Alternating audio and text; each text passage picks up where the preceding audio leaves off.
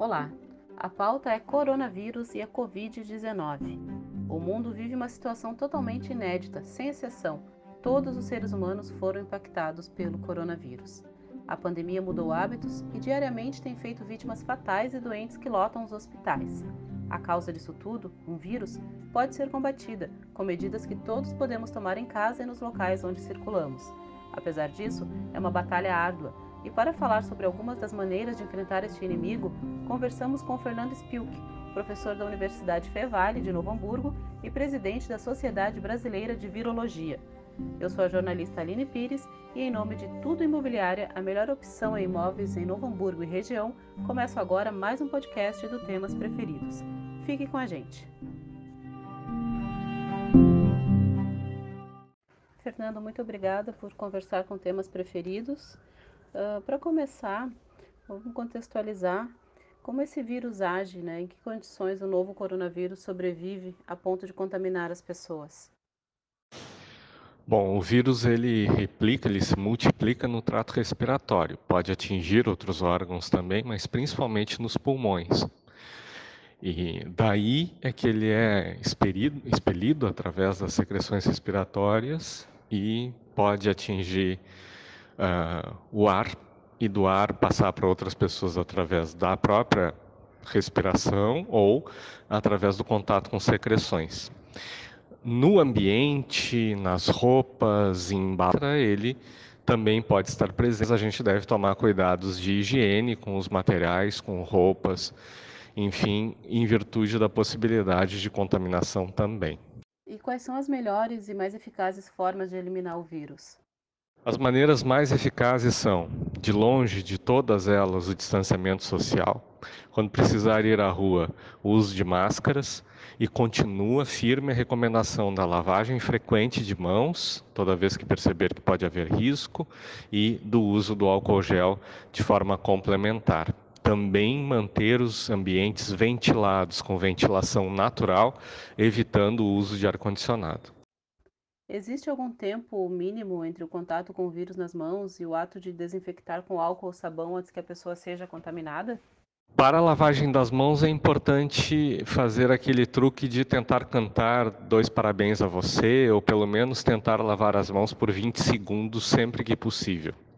Em relação ao álcool, o tempo de ação é mais ou menos no mesmo sentido, aguardar aí de 15 a 20 segundos que ele faça efeito uh, para então uh, ele evaporar, né? E ele de fato destruir alguma partícula viral que possa estar sobre as mãos. E em que tipo de material ou superfície o novo coronavírus resiste por mais tempo?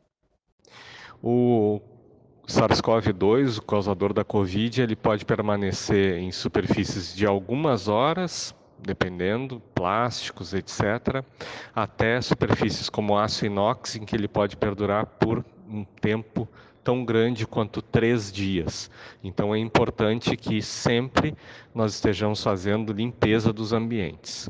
A gente percebe, Fernando, que ainda há uma discussão sobre a eficácia maior ou menor entre substâncias usadas para desinfecção, como álcool gel, sabão e água sanitária. Existe algum mais eficiente que o outro ou eles podem ser usados um em substituição do outro? A maneira mais eficiente que existe para limpeza de mãos ainda é a lavagem das mãos. O álcool gel sempre para essa e para outras doenças deve ser visto como um complemento. Em relação aos ambientes, existem as soluções baseadas em hipoclorito, diferentes desinfetantes e a própria amônia quaternária que está presente em muitos produtos comerciais também. Como você avalia a evolução da situação de casos e mortes no Brasil pela Covid-19? É possível vislumbrar um futuro uh, quando a curva começará a descer?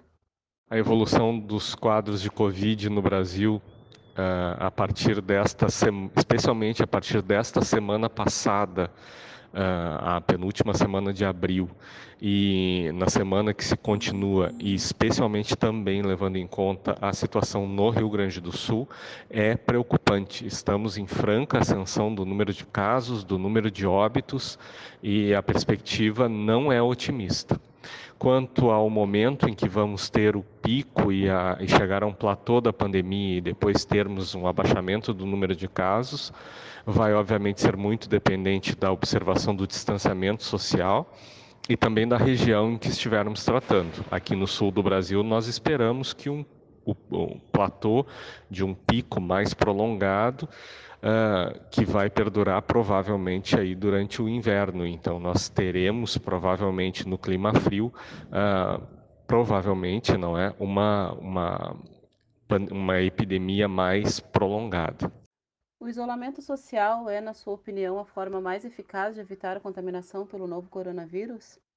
O isolamento social é de longe a forma mais adequada, já está bem comprovado pelos dados, de evitar a, o espalhamento da infecção.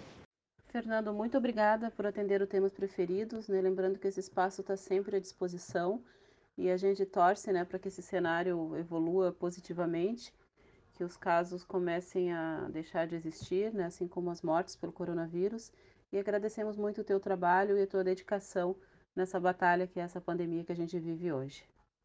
Eu que agradeço a possibilidade de participar e cumprimento temas preferidos pela escolha do tema e desejo a todos saúde, boa sorte para enfrentarmos essa pandemia.